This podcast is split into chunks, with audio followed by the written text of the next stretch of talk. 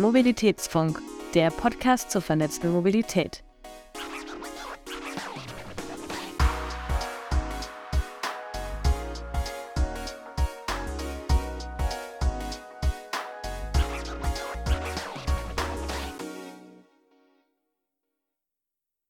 Hallo und herzlich willkommen zum Mobilitätsfunk, eurem Podcast zur vernetzten Mobilität. Der Mobilitätsfunk ist eine Produktion von Vesputi. Mehr Infos findet ihr unter vesputi.com und themobilitybox.com. Mein Name ist Linus und mit dabei ist heute Philipp Kosok von Agora Verkehrswende. Hi Philipp. Hallo Linus, schön bei dir zu sein. Freut mich, dass du da bist. Lass doch damit starten, dass du dich kurz einmal vorstellst und auch gerne ein paar Sätze zu Agora Ver Verkehrswende erzählst. Ja, sehr gerne. Bei Agora Verkehrswende bin ich für den gesamten Themenbereich des öffentlichen Verkehrs zuständig und Agora Verkehrswende an sich. Das ist ein Think Tank. Wir sitzen in Berlin und wir haben den Auftrag zu erläutern, wie die Bundesregierung insbesondere ihre Klimaschutzziele im Verkehrssektor einhalten soll. Das heißt, es gibt hier bereits ein Bundesklimaschutzgesetz, das recht genau vorgibt, äh, welche CO2-Emissionen in den kommenden Jahren auch im Sektor Verkehr einzusparen sind. Und äh, wir versuchen Instrumente äh, zu entwickeln und vorzuschlagen, mit denen die Politik diese Ziele erreichen kann. Primär auf der Bundesebene, aber wir schauen durchaus auch auf die lokale Ebene, auch auf die europäische Ebene. Und die öffentlichen Verkehrsmittel spielen dabei natürlich eine ganz zentrale Rolle, denn der Verkehrssektor ist bisher wirklich so das Sorgenkind in der Klimaschutzpolitik. Wir haben in den letzten Jahrzehnten so gut wie keine Emissionen eingespart und das geht in den nächsten Jahren nur, wenn wir einerseits den gesamten Straßenverkehr rasch elektrifizieren, aber wenn wir auch die große Menge des Straßenverkehrs reduzieren, indem wir Verkehr hin zu Bus, Bahn und Radverkehr verlagern. Danke, das klingt schon mal, ähm, schon mal wie, gut, wie ein guter Start. Ich meine, heute soll es ja auch um das ganze Thema ähm, ÖPNV gehen bei uns im Podcast. Und ähm, ich meine, ein, ein Thema, das gerade die ganze Branche treibt oder auch die letzten Monate beschäftigt hatte, ist natürlich erstmal angefangen mit dem 9-Euro-Ticket, dann zum 49-Euro-Ticket. Und ja, spannend bleibt natürlich, was dann in Zukunft noch so, noch, noch, noch so alles kommt. Aber lass doch einfach mal historisch anfangen. Ähm, 9-Euro-Ticket. Kannst du uns ähm, da erzählen, was euer Blick drauf war oder wie ihr das 9-Euro-Ticket auch wahrgenommen habt, was man dort lernen und sehen konnte? Ja, das waren drei spannende Monate mit dem 9-Euro-Ticket. Die Geburtsstunde war ja eigentlich, es äh, zu einem sehr plötzlichen und starken Preisanstieg ähm, kam, äh, vor allem an den Tanksäulen, aber auch insgesamt viele Verbraucherpreise waren damals angestiegen als Folge des äh, Ukraine-Krieges. Die Bundesregierung hat nach Instrumenten gesucht, wie sie die, die, Bürgerinnen und Bürger entlasten kann. Zuerst kam die Idee, hier einen Tankrabatt einzuführen und dann wurde schnell deutlich, dass es ein bisschen sehr einseitig gedacht, dass entlastet nur diejenigen, die mit dem Auto viel unterwegs sind, aber wir wollen auch diejenigen entlasten, die äh, mit Bus und Bahn unterwegs sind. Es war also zunächst mal ein Instrument äh, als Sofortmaßnahme gegen den Preisanstieg gedacht. Dann erst allmählich hat sich die Diskussion dahin entwickelt, ähm, kann das nicht auch ein Instrument sein, mit dem wir was für den Klimaschutz im Verkehr tun, mit dem die Bundesregierung was für ihr eigenes Ziel tun kann, die Fahrgastzahlen in den öffentlichen Verkehrsmitteln in den kommenden Jahren zu verdoppeln. Und so äh, ist dann aus dieser, diesem recht fix ähm, entstandenen Instrument, das war ja beispielsweise im Koalitionsvertrag der Bundesregierung nie vorgesehen, ähm, eigentlich eine sehr spannende Debatte darüber entstanden, wie solle denn der Preis für Bus und Bahn in Deutschland sein? Wie kann der vielleicht auch einfacher gestaltet werden? Und ich glaube, die zwei großen Mehrwerte, die das 9-Euro-Ticket gebracht hat, war zu zeigen, A, mit niedrigeren Preisen gewinnt man wirklich zusätzliche Fahrgäste. Man macht vor allem Menschen mobil, die bisher in ihrer Mobilität sehr stark eingeschränkt sind, weil sie wirklich sehr wenig Geld zur Verfügung haben und deswegen oftmals kaum aus ihrem eigenen Stadtteil rauskommen. Das hat also eine große soziale Komponente gehabt. Und ähm, der zweite Aspekt ist, dass es ÖPNV-Fahren viel einfacher gemacht hat. Wir leben bisher in so einer wahnsinnig komplizierten Tariflandschaft, richtiger Tarifdschungel mit hunderten Verkehrsunternehmen in Dutzenden Verkehrs- und Tarifverbünden organisiert und ganz vielen Problemen, die dadurch immer wieder entstehen für die Fahrgäste, gerade wenn man an den Grenzen von solchen Verkehrsverbünden wohnt. Das Ganze gibt es dann mit dem gab es mit dem 9-Euro-Ticket und wird es mit dem Deutschland-Ticket so plötzlich nicht mehr geben. Wer sich für in Zukunft den, das Abo des Deutschland-Tickets entscheidet, der darf in Zukunft diese Verbundgrenzen, die ja weiterhin existieren, er darf sie aber einfach ignorieren. Sie sind für diese Menschen nicht mehr relevant und ich glaube, das ist ein unglaublich großer Fortschritt, Bus und Bahn einfacher zu machen. Und der wird ja zum Glück auch mit dem Deutschland-Ticket erhalten. Der sehr niedrige Preis wird leider nicht erhalten. Ja. Ähm, genau, be be bevor ich darauf eingehe, beziehungsweise dann auch zum 49-Euro-Ticket springe, vielleicht noch eine Frage, was ja oft auch ähm, dann, ja, sag mal, bisschen bemängelt wurde beziehungsweise kritisiert wird oder was oft auch bei der bei Mobilität allgemein dann eine große Fragestellung ist, ähm, ist so das ganze Thema Stadt und Land. Ähm, es ist natürlich immer relativ, relativ einfach dann zu sagen, okay, klar, wenn ich in der Großstadt wohne, plötzlich ist der ÖPNV günstiger, werde ich mobiler. Ähm, das Argument ist dann natürlich immer, ja, aber auf dem Land, da brauchen wir ja jetzt erstmal überhaupt einen ÖPNV, der funktioniert, bevor man den dann auch günstig nutzen, nutzen kann. Ähm, was, war, was war da eure, ähm, eure Konklusion oder eure, eure Einblicke, die ihr gewonnen habt ähm, beim 9-Euro-Ticket, gerade in Bezug ähm, Stadt versus ländliche Region?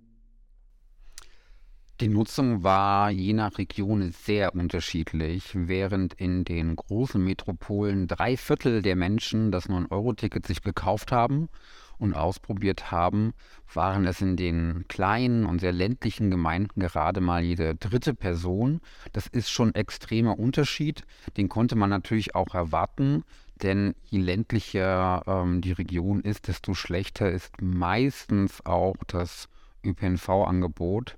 Sprich, dort, wo das Angebot bereits vorher gut war, da hat man auch noch mehr, viel mehr zusätzliche Menschen mit diesem sehr niedrigen Preis gewonnen.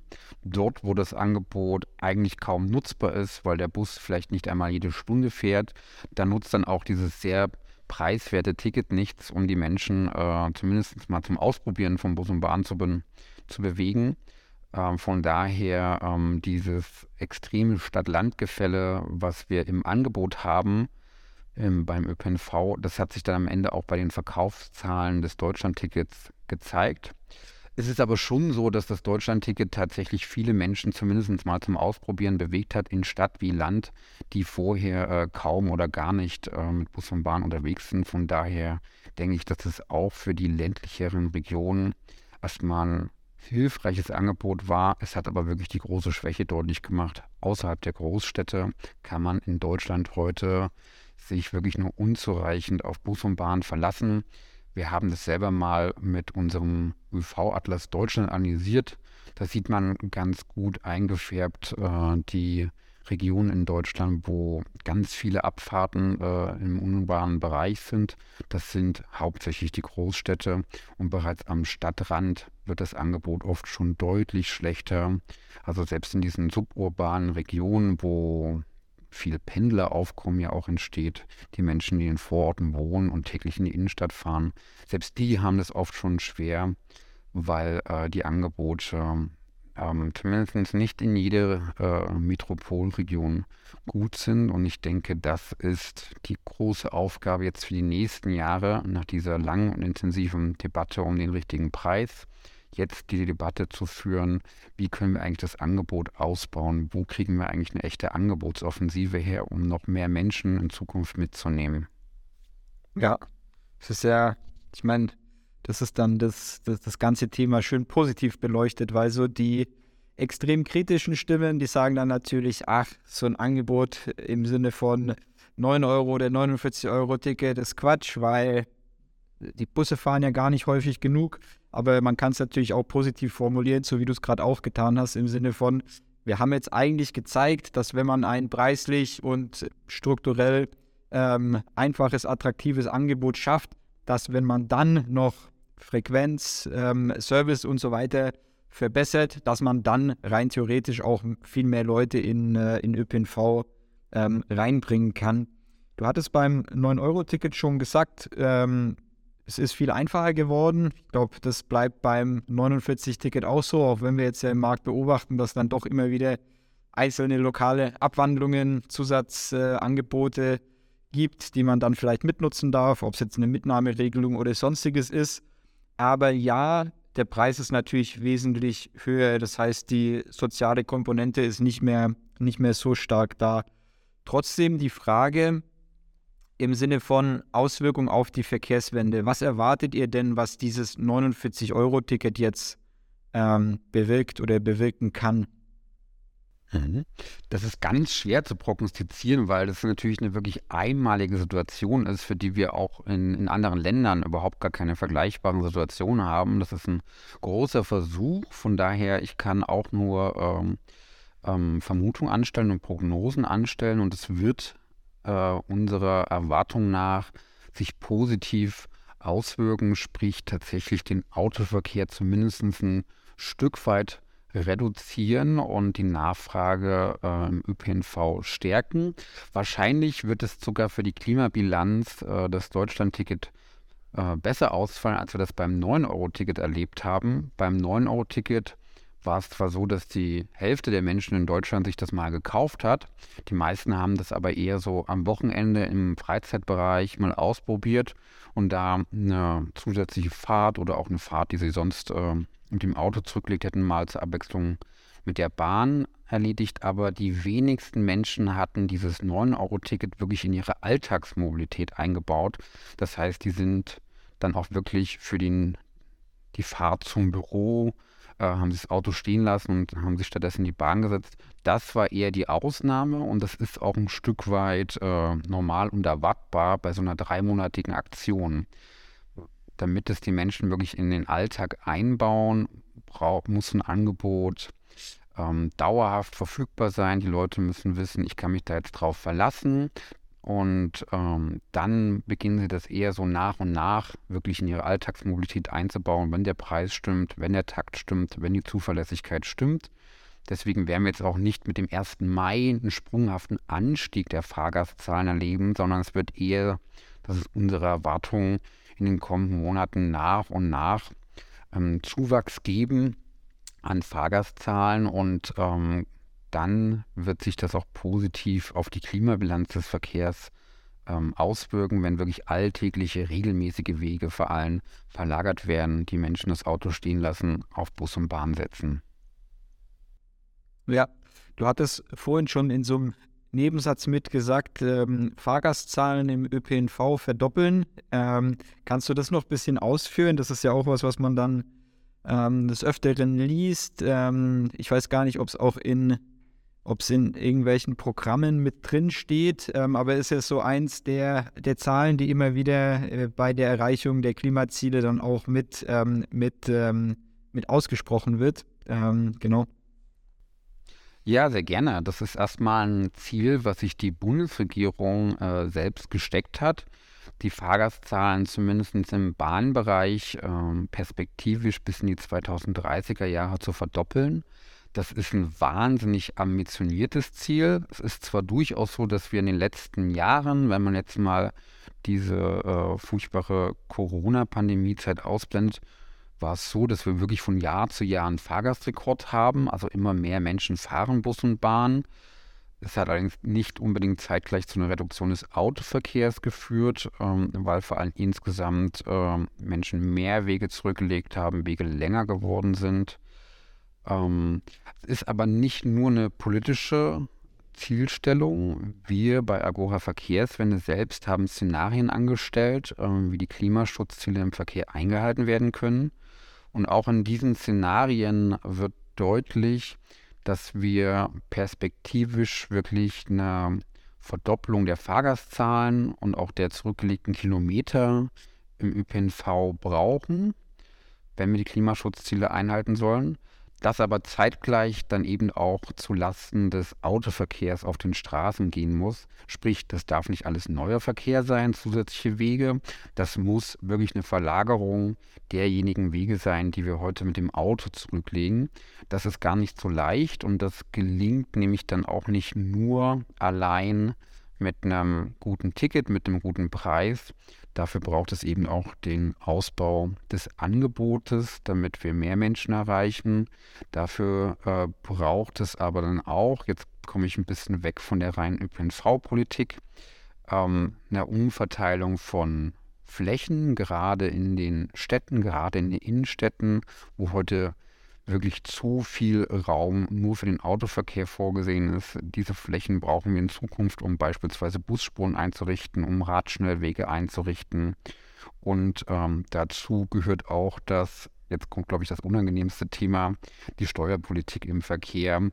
Die ist heute so gestrickt, dass sie oftmals Menschen mit mittleren und hohen Einkommen besonders bevorzugt und äh, dass sie Menschen, die mit dem Auto unterwegs sind, bevorzugt. Wir brauchen eigentlich in Zukunft ein Steuersystem, was vor allem die ärmsten Menschen äh, unterstützt, die sich Mobilität sonst gar nicht leisten können und ein Steuersystem, was all diejenigen bevorzugt, die klimafreundlich unterwegs sind und ein Steuersystem, was vor allem das Geld ähm, in die richtigen Angebote steckt, also sprich in den Ausbau des Bus- und Bahnangebotes, dort wo die Menschen heute noch gar keine echte Alternative zum eigenen Auto haben. Das sind also gleich mehrere Baustellen, äh, an die die Bundesregierung und auch die Länder natürlich jetzt dran müssen. Leider muss ich ehrlicherweise sagen, dass sich auf mehreren dieser Gebiete aktuell nicht viel tut im, im positiven Sinne, im Sinne der Verkehrswende die, das Deutschland-Ticket ist eigentlich das Einzigste, was wir im Moment so richtig auf der Haben-Seite haben. Wenn du, wenn du von der Haben-Seite sprichst, siehst du aktuell auch Entwicklungen, die ähm, vielleicht auf die Soll-Seite einzahlen, also die eigentlich gegen das, gegen das Ziel der Verkehrswende ähm, laufen? Ja, ich glaube, allein dieser dreimonatige Zeitraum des 9-Euro-Tickets, der hat das vielleicht schon ganz deutlich gemacht, äh, dass das gar nicht ursprünglich unbedingt als eine Klimaschutzmaßnahme oder als eine Maßnahme für die Verkehrswende konzipiert war von der Bundesregierung. Da gab es zwar kurzfristig zweieinhalb Milliarden Euro, richtig viel Geld, um dieses 9-Euro-Ticket umzusetzen, aber zeitgleich flossen auch drei Milliarden Euro, um die Benzin- und Dieselpreise abzusenken. Und äh, das Ergebnis war äh, natürlich nicht, dass es irgendwie eine substanzielle Verkehrsverlagerung gab oder die CO2-Bilanz des Verkehrs besser wurde. Das ist so eigentlich dieses verkehrspolitische Verhalten, was wir seit Jahren und seit Jahrzehnten beobachten. Es wird mehr oder weniger alles gefördert, subventioniert, versucht auszubauen mit dem Ergebnis, ähm, dass der Verkehr insgesamt wächst, aber wir keine deutliche Verschiebung äh, des Verkehrsverhaltens der Nachfrage erleben. Und so sieht es auch bis heute aus. Ähm, das Eisenbahnnetz wird tatsächlich aktuell mehr und mehr saniert, nachdem es jahrelang geschrumpft und gealtert ist. Zeitgleich sprechen wir aber aktuell darüber, wie wir Autobahnausbauten auch noch beschleunigen können. Das ist natürlich im Sinne der Verkehrswende völlig kontraproduktiv. Die Erfahrung zeigt, dass da, wo Straßen ausgebaut und beschleunigt werden, immer auch der Autoverkehr wächst. Und äh, das, davon eigentlich von diesen großen Mengen an Autoverkehr müssen wir in den kommenden Jahren runterkommen und uns jetzt auf die Alternativen dazu konzentrieren. Das würde eigentlich bedeuten, ganz prioritär die Schiene auszubauen und das Straßennetz ähm, instand zu halten, sicherlich in einem guten Zustand zu halten, aber eigentlich nicht mehr im großen Stil auszubauen. Das ist äh, nicht vereinbar mit den Klimaschutzzielen, die wir uns in Deutschland gesteckt haben. Ja, was ich da gerade so beobachte, auch in sozialen Medien und sonstigen, sag mal, inzwischen ja wirklich auch Streitplattformen, da entsteht ja so ein richtiges Spannungsfeld, weil ich, ich, ich nehme das von dir jetzt so mit, was auch meine Meinung ist, also Verkehrswende, eine nachhaltige Zukunft ist eigentlich auch eine sozial gerechtere ähm, Zukunft. Das heißt, wir bevorzugen nicht mehr der, den den, der in einem Verkehrsmittel sitzt, äh, gegenüber dem anderen oder machen es irgendwie Fußgängerinnen und Fahrradfahrerinnen schwer durch die Stadt zu fahren, sondern jeder, jeder ist irgendwie, irgendwie gleichberechtigt. Aber auf der anderen Seite kommt dann natürlich auch immer relativ hart das Argument so, nein, äh, dass ich mein Auto habe und das irgendwie günstig fahren kann, ist sozial gerecht, weil ich wohne auf dem Land, ich muss zur Arbeit, ich habe einen, einen, einen Job, der jetzt auch nicht gar nicht zulässt, dass ich jetzt plötzlich mehr für mein Benzin oder für mein Auto zahle. Ähm, und das ist ja schon, also beide Seiten haben ja so ein bisschen einen, einen Punkt. Oder das ist dann meistens so eine, so, eine extreme Putzsituation, wo dann die Leute eigentlich auf keinen gemeinsamen Nenner kommen. Das heißt, was ich mich oft frage, ist, wie schafft man es denn wirklich, ein, ein, ein, ein, sinnvolles Szenario zu schaffen, auch im Sinne von Übergangs, Übergangslösungen, wie man Stück für Stück eigentlich dahin kommt, dass es dann, dass man nachhaltiger ist. Ich glaube, da, da, da, sind wir uns eh alle einig, so wir müssen was verändern. Aber die Frage ist halt, wie kommt man dahin, ohne kurzfristig Leute dann aus dem System ähm, rauszukegeln und irgendwie zu benachteiligen. Hast du da irgendwie eine weiß nicht, so eine Roadmap oder habt ihr da eine ähm, erarbeitet, wie man, da, wie man da mit Übergangslösungen hinkommt in so eine nachhaltige Zukunft? Das ist uns, äh, solange wie es uns gibt, eigentlich das zentrale Anliegen, ähm, eine sozial gerechte Verkehrswende zu gestalten, mit der man die Klimaschutzziele einhalten kann. Denn ich bin davon überzeugt, äh, wenn wir es gegen die Bürgerinnen und Bürger machen, ähm, wenn es noch ungerechter werden sollte, als es heute tatsächlich ja schon ist, äh, dann werden wir mit der Verkehrswende scheitern. Aber was mir wirklich nochmal sehr deutlich, äh, sehr wichtig ist, deutlich zu machen, das jetzige System ist an vielen Stellen sehr ungerecht. Es gibt Millionen von Menschen in Deutschland, die sind in ihrer Mobilität enorm eingeschränkt, weil Mobilität beispielsweise heute sehr stark vom Einkommen abhängig ist, sehr stark vom Wohnstandort abhängig ist. Das war das, was wir beim 9-Euro-Ticket äh, so toll gesehen haben, dass plötzlich Menschen, die kaum rauskamen aus dem eigenen kleinen Quartier, dann mal wieder sich überhaupt durch die ganze Stadt bewegen konnten, mal wieder jemand im Nachbarort besuchen, besucht haben, weil das eben bei 9 Euro für alle möglich war. Deswegen äh, wäre es zum Beispiel eine tolle sozialpolitische Maßnahme, wenn es beim Deutschlandticket auch so eine Sozialticket gäbe, was sich dann wirklich alle leisten können. Denn 49 Euro können sich nicht alle leisten. Einige Bundesländer arbeiten da jetzt ja nach. Beispielsweise Hamburg finde ich ein sehr schönes Beispiel, wie das Deutschlandticket für die sehr armen Menschen dann eben auch für 19 Euro anbieten. Und ähm, solche Komponenten kann man sich an vielen Stellen in unserem Verkehrssystem vorstellen. Wir haben dazu eine ganze Liste von Vorschlägen gemacht, um mal noch ein weiteres Beispiel zu nennen, was, glaube ich, alle kennen. Das ist äh, die Dienstwagenprivilegien, also sprich, äh, wer seinen Dienstwagen auch privat nutzt, ähm, gibt es bei der Steuer an. Das ist ein sehr kompliziertes System, aber es führt in der Mehrheit der Fälle dazu, dass diese Menschen ähm, weniger Steuern zahlen, die das nutzen. Ähm, das hat ein Volumen im Haushalt des Bundes von 5, 6 Milliarden Euro. Also es geht wieder um recht viel Geld. Und äh, das ist aber eine Steuerersparnis, die in der Praxis vor allen Menschen nutzen, die ein sehr, sehr hohes Einkommen haben, weil eben die wenigsten Menschen einen Dienstwagen haben. Die meisten Menschen, über die Hälfte der Menschen, die Dienstwagenprivilegien in Anspruch nimmt, sind Menschen, die 6000 Euro und mehr im Monat verdienen. Das ist also was, wo wir sagen, lasst uns das nicht gleich abschaffen, aber durchaus sozial gerechter umbauen. Auch die Entfernungspauschale oder umgangssprachlich Pendlerpauschale genannt, das ist so ein System, das, äh, das funktioniert erst richtig, wenn man mittleres oder hohes Einkommen hat. Dann kann man sich da ein bisschen was von der Einkommenssteuer erstatten lassen oder die Einkommenssteuer reduzieren. Aber die Menschen wieder mit sehr geringem Einkommen, ähm, die profitieren davon nicht, weil sie gar nicht diese Einkommenssteuer zahlen, die sie sich dann reduzieren können. Wir bräuchten also eigentlich etwas, wo wir allen Menschen, die einen Arbeitsweg haben und der ist, äh, und das wird auch in Zukunft ja so sein, dass die Menschen auch mal weitere Arbeitswege haben. Nicht alle können in der Nähe des Bus- oder des Arbeitsplatzes in der Stadt wohnen. Die sollen durchaus da finanziell berücksichtigt werden.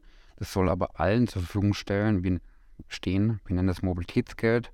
Sprich, ähm, man zahlt nicht abhängig von der Einkommenssteuer, sondern abhängig von den tatsächlichen Arbeitswegen, die anfallen. Aber es wächst sozusagen nicht mit der Höhe des Einkommens. Das wäre dann deutlich sozial gerechter. Solche ähm, Instrumente nach diesem Prinzip haben wir eine ganze Reihe vorgeschlagen, ähm, immer mit der Maßgabe, allen Menschen Mobilität ermöglichen, aber nicht unbedingt diejenigen, die mit besonders dicken Autos unterwegs sind, die besonders hohe Einkommen haben, dann nochmal besonders stark helfen, eher umgekehrt.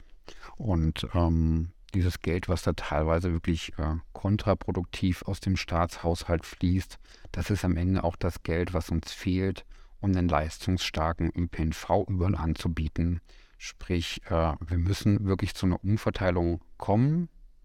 Ähm, du hast die Konflikte angesprochen. Ähm, das wird am Ende aber nicht völlig konfliktfrei, denke ich, möglich sein, weil es am Ende bedeutet Verkehrswende, dass wir zwar auf ein sozial gerechteres Verkehrssystem hinarbeiten, in dem alle Menschen mobil sind, aber es bedeutet zunächst einmal Veränderung und es bedeutet zunächst einmal auch Privilegien für bestimmte Bevölkerungsgruppen abzubauen, die sich natürlich an ihre Privilegien beispielsweise überall in der Stadt gratis das eigene Auto parken zu können, sehr gewöhnt haben. Und äh, an ein paar dieser Privilegien müssen wir ran, anders wird es nicht funktionieren. Kurze Zwischenfrage, weil du hast gerade sehr, sehr viele wichtige Punkte auch mit angeschnitten.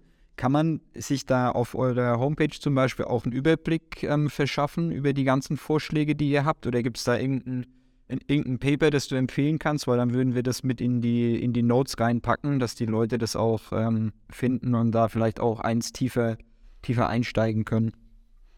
Ja, natürlich. Alles, was wir erarbeiten, äh, publizieren wir frei zugänglich auf unserer Webseite agora-verkehrswende.de. Und da ist zum Beispiel äh, ein interessantes Papier, nennt sich Vier Jahre für die Verkehrswende indem wir äh, die wichtigen Instrumente aus allen Bereichen äh, zusammentragen, die unserer Ansicht nach die aktuelle Bundesregierung ergreifen kann, um die Klimaschutzziele einzuhalten. Das findet man bei uns auf der Webseite. Perfekt. Ähm, Nochmal kurz zum, äh, zum 49 Euro zurück. Und zwar äh, 49 Euro Ticket zurück. Und zwar Vorverkauf hat ja am 3. April angefangen. Ähm, seit gestern ähm, ist das Ticket dann auch live, kann genutzt werden. Ähm, was ist dein erster Eindruck? Hat euch überrascht? Ähm, ich meine, Verkaufszahlen wurden, wurden schon berichtet. Haben euch die Zahlen, die Entwicklungen, die, die Geschichten in den Medien ähm, positiv, negativ überrascht? Läuft alles wie geplant, deiner Meinung nach? Die ersten Zahlen, die man hört, die, die sind wirklich gut und das freut uns, wenn das Deutschlandticket jetzt wirklich viel verkauft wird. Ähm, am Ende müssen wir uns, glaube ich, noch ein paar Wochen gedulden, bis wir wirklich belastbare Zahlen haben, wie viele Menschen das am Ende nutzen. Aber ähm, wir haben schon tatsächlich erwartet, dass diese gar nicht so kleine Gruppe von Gelegenheitskunden, also diejenigen, die nur alle paar Tage mal den ÖPNV nutzen, aber die durchaus viel auch mit dem eigenen Auto unterwegs sind und dann immer mal so auf so Tageskarten und Einzelfahrkarten zurückgreifen. Das ist eine große Gruppe, die jetzt äh, wahrscheinlich in weiten Teilen ähm, in dieses Deutschland-Ticket in ein Abo-Modell wechselt, die also von Gelegenheitskunden des ÖPNV ein bisschen mehr zu Stammkunden werden. Die werden wahrscheinlich deswegen auch nicht gleich ihr, ihr Auto abschaffen in den meisten Fällen, aber ähm, die werden erstmal ein Stückchen näher an den ÖPNV gebunden.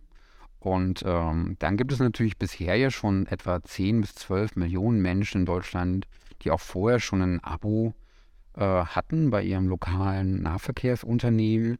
Von denen äh, werden viele sicherlich in das Deutschlandticket wechseln. Wie viel genau ist tatsächlich nicht so leicht zu sagen. Wir gehen aber davon aus, dass es besonders in den Metropolen, wo die Abos bisher deutlich teurer waren als 49 Euro.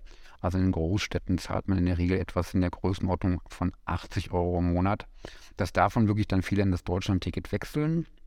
Der kleine Nachteil dabei ist immer ja, dass man die vielen kleinen äh, Vorteile und Bonusse, die man mit dem bisherigen Abo hat, also etwa noch am Wochenende jemand mitnehmen und sowas, die verliert man. Aber ähm, für viele werden wahrscheinlich die Vorteile des Deutschland-Tickets überwiegen, ähm, sodass wir schon mal fest sagen können, dass sich die Zahl der ÖPNV-Abonnenten um sich mindestens ein, zwei, drei Millionen Personen erhöhen wird. Ähm, richtig spannend ist natürlich äh, dann in den kommenden Monaten zu sehen, wird sich tatsächlich auch die Anzahl der Fahrten, die im ÖPNV zurückgelegt werden, erhöhen und geht dann auch zeitgleich äh, der Verkehr auf den Straßen zurück. Denn das ist am Ende für die Klimabilanz immer die entscheidende Zahl. Ja, da hast du recht. Da, da schauen wir auch gespannt drauf, was, was dann die, die Zahlen zeigen werden, wenn man so ein bisschen Historie angesammelt hat. Ähm, was man ja auch dazu sagen muss, äh, das, das 9-Euro-Ticket und auch dann das 49-Euro-Ticket hat zumindest im ÖPNV auch dazu geführt, dass ähm, ja, Projekte im Bereich Digitalisierung so schnell umgesetzt wurden, wie man musste kurzfristig ähm, Lösungen finden, man musste ähm, ein neues Produkt in Apps integrieren, man musste Prozesse neu aufsetzen und ähm, das hat natürlich auch dazu geführt, dass bestimmte Fragen noch ungeklärt sind, die man dann auch jetzt in, in den nächsten Monaten noch beantworten muss. Was sind deiner Meinung nach oder eurer Meinung na, nach ähm, dort noch die größten Baustellen?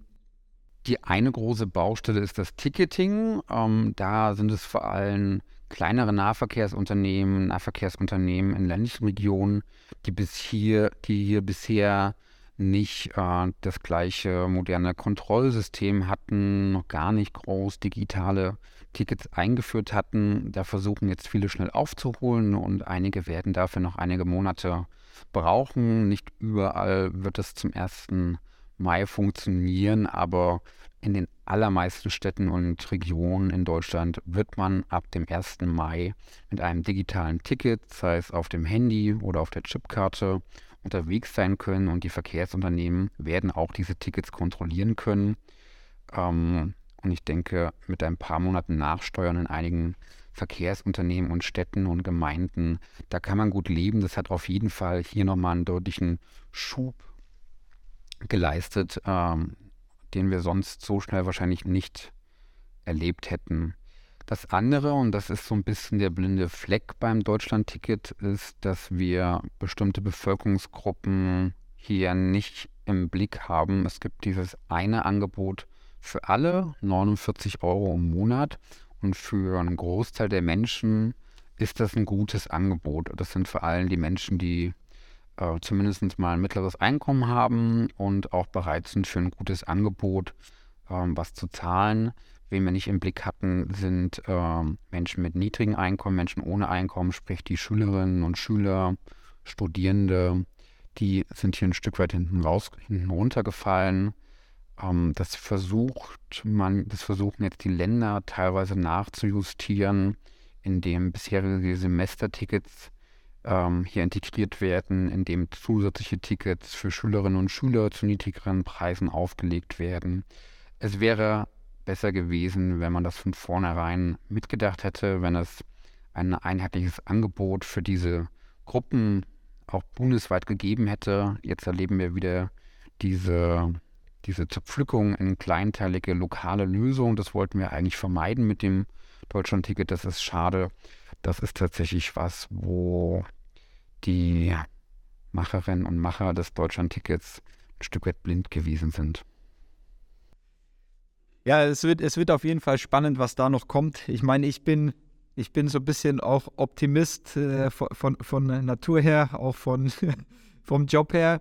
Ähm, deswegen versuche ich auch an der Stelle manchmal mir zu denken, okay, es ist, es ist manchmal einfach besser, auch ähm, was umzusetzen, bevor man alle, alle letzten Fragen auch geklärt hat, ähm, weil dann zumindest schon mal was passiert Ähm, es wird dann immer noch Probleme geben, es wird dann immer noch ähm, ja, äh, kurzfristige ähm, Benachteiligungen oder sonstiges geben, die man halt dann vielleicht noch nicht mit angedacht hat, aber man führt zumindest schon mal was ein, was für, was für ganz viele äh, eine Veränderung bringt und ähm, löst dann die anderen Probleme Stück für Stück. Da bin ich an der Stelle eigentlich, eigentlich sehr froh, dass man es so gemacht hat, weil man sonst in Deutschland ja auch oft beobachtet, dass halt am Ende Sachen zu Tode geplant werden und dann halt viel zu langsam kommen. Und ähm, jetzt haben wir wirklich, wie, wie, du vorhin auch im Nebensatz erwähnt hattest, so es gibt noch keine, keine ähm, Vergleichszahlen aus anderen Ländern oder sonstiges. Das heißt, man kann ja wirklich sagen, hey, wir revolutionieren da gerade unseren ÖPNV. Ähm, mit, mit dem System kann man kritisieren, aber wir tun es, ähm, wir machen es schnell, wir machen es sofort ähm, und arbeiten iterativ dran. Ähm, und das ist, also wenn man es positiv formulieren will, dann äh, denke ich, dass es, dass es eigentlich gut ist, wie, wie, wie, wie es abläuft an der Stelle. Das sehe ich übrigens ganz, ganz ähnlich wie du, Linus. Also ja. das ist schon wirklich eine kleine Revolution, die wir gerade erleben. Und das hat, glaube ich, keiner vor anderthalb Jahren kommen sehen. Äh, die die ÖPNV-Landschaft in Deutschland äh, war bisher jetzt nicht gerade für ihre Innovationskraft und äh, für eine große Kooperationsbereitschaft für einheitliche, einfache Lösungen bekannt. Von daher ist das hier tatsächlich ein Riesenschritt zu einem einfachen ÖPNV. Das möchte ich wirklich nochmal unterstreichen. Und das ist auch gerade ein Tempo, was auch wirklich den Nahverkehrsunternehmen wahnsinnig viel abverlangt hat. Also die, die waren ja auch alle nicht auf so eine Situation vorbereitet. Und äh, die haben in den letzten Monaten wirklich sehr viel in kürzester Zeit möglich gemacht, sodass das gerade alles mit ähm, zumindest wenig Problemen, äh, denke ich, ganz gut über die Bühne geht. Also das muss man auch nochmal wirklich anerkennen, dass da auch die gesamte Nahverkehrsbranche gerade wirklich deutlich an ihren Aufgaben gewachsen ist. Ja. Du hattest die, ne, die, die, den ganzen Podcast, das ganze Gespräch über jetzt sehr viele sehr viele Themen noch mit erwähnt, an denen man noch ansetzen könnte, die man auch noch verändern müsste. Wenn du dir jetzt genau eine Sache wünschen dürftest, die, sag mal, kurzfristig mit umgesetzt werden sollte, was wäre das, wäre das denn? Mhm. Dass wir jetzt mal einen Haken vorerst an die gesamte Preisdebatte machen und jetzt in die Angebotsoffensive gehen und wirklich Mittel vom Bund, von den Ländern deutlich bereitstellen, um das Angebot mit Bussen und Bahnen konsequent auszubauen. Das ist jetzt meines Erachtens nach die nächste große Baustelle und Debatte. Super. Ich glaube, das ist auch ein, ein Satz, der nochmal die, die Inhalte gut, gut zusammenfasst, beziehungsweise einen, einen Bogen drum spannt. Ähm, weil damit kommen wir leider auch schon zum Ende ähm, der Aufzeichnung. Äh, ich glaube, wir könnten jetzt ich hätte Lust, eigentlich noch in all die einzelnen Thema, Themen noch eins tiefer einzusteigen, ähm, aber so hast du uns schon mal einen echt guten Überblick gegeben. Dafür erstmal danke an dich, Philipp. Sehr gerne, hat mir auch Spaß gemacht. Und genau, danke an der Stelle auch an alle ähm, Zuhörerinnen und Zuhörer fürs ähm, Reinhören. Unseren Podcast, den findet ihr wie immer auf mobilitätsfunk.de oder in der Podcast-App eurer Wahl. Wir freuen uns über Ideen, Fragen oder auch Feedback. Schreibt einfach an mail.vesputi.com. Und heute haben wir noch eine Ankündigung in eigener Sache. Sie können Vesputi live erleben, am 25.05. um 11 Uhr auf der Polis Mobility. Dort werde ich als Mitgründer und Geschäftsführer von Vesputi erläutern, wie der ÖPNV durch innovative Vertriebsansätze neue Kundengruppen erreichen kann. Die Polis Mobility ist ein neues Messe- und Konferenzformat zu den Themen Mobilität, Stadtentwicklung, Energie und Digitalisierung. Hier kommen öffentliche Hand, Wirtschaft und Forschung zusammen. Informationen finden Sie im Internet unter www.polis-mobility.de.